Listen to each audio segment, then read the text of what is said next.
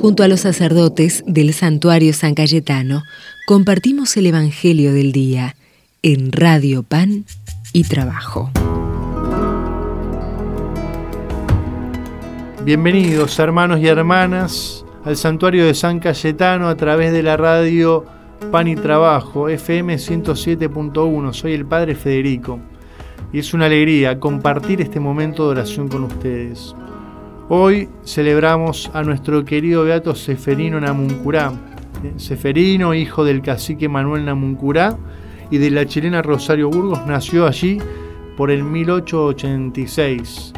Ya desde chiquito quería ser sacerdote, se mete en la orden de los salesianos y frente a tantos problemas de salud es movido a varios lugares para que pueda recuperarse. Finalmente, uno de sus eh, formadores decide llevarlo a Italia para que pueda tratarse la tuberculosis. Allí se encuentra con el Papa Pío X y muere en 1905. Eh, Seferino siempre se sobresalió por su humildad y su docilidad pequeñas palabras de un beato que es de nuestras tierras, que se ha animado a seguir al Señor y desde el día a día amar a sus hermanos.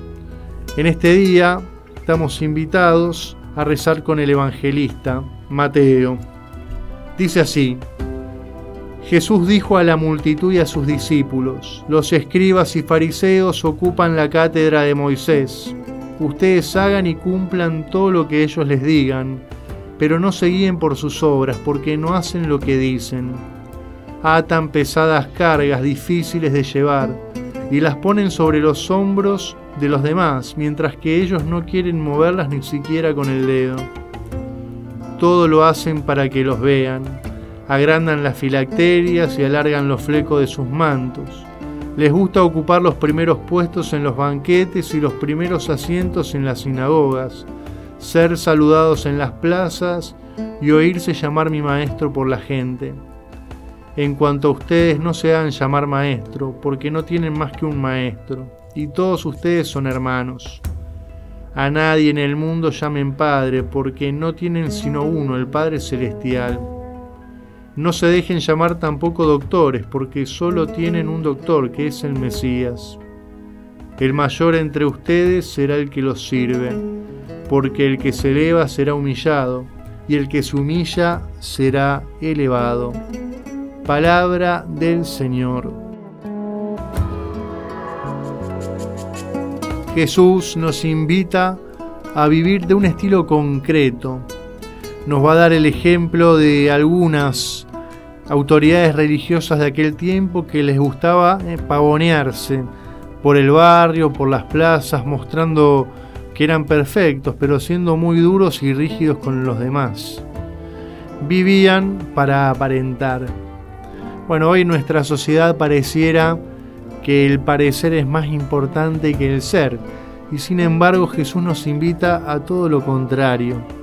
Nos invita a que nuestras acciones, lo que vamos viviendo, no lo hagamos porque el otro me está mirando o para tener fama o para que me consideren bueno, sino que nos invita a vivir desde la verdad de nosotros mismos, vivir la caridad, vivir lo cotidiano con sencillez, desde la verdad de nuestro corazón.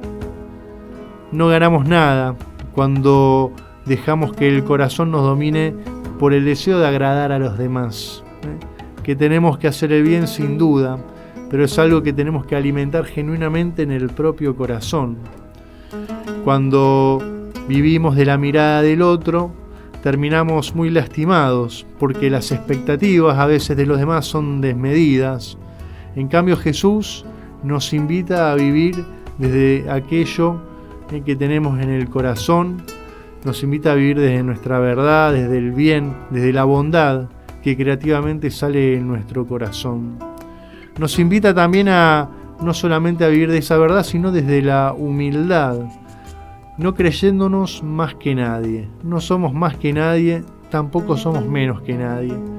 Y desde esa verdad de valorizarnos a nosotros mismos y de valorizar a los demás, vivir con sencillez el amor haciendo la vida del otro más sencilla, más amable. Por eso al final del Evangelio va a decir, el mayor entre ustedes será el que los sirve, porque el que se eleva será humillado, y el que se humilla será elevado. Es decir, si vivís tu vida sirviendo, eh, vas a encontrar el camino para vivir en tu verdad. En cambio, si te agrandás, si te pones sobre los otros, si te crees más, si te manejas desde esa autosuficiencia, vas a, va a haber algún momento en que te vas a estrellar. Es verdad, alguno me puede decir, pero padre, mire cuántas personas eh, viven atropellando a los demás y sin embargo pareciera eh, que se salen con la suya. Bueno, el Señor nos invita a que no nos dejemos llevar por ese espejismo, que nos animemos a optar por el Evangelio, que nos animemos a optar por vivir sirviendo, porque en el fondo eso es lo que nos hace parecidos a Jesús. Y Jesús es ese camino de plenitud, esa verdad, esa vida que nos viene a mostrar lo que nos quiere regalar. Por eso te invito a que puedas vivir desde tu verdad, reconociendo lo que podés, reconociendo todo el bien que podés hacer y también reconociendo con humildad esos límites, porque en ese reconocimiento vamos creciendo en la verdad y vamos viviendo desde ahí, amando a los hermanos, aceptándonos a nosotros mismos. Querido hermano, querida hermana, que el buen Dios a través de San Cayetano te bendiga, el que es Padre, Hijo y Espíritu Santo. Amén.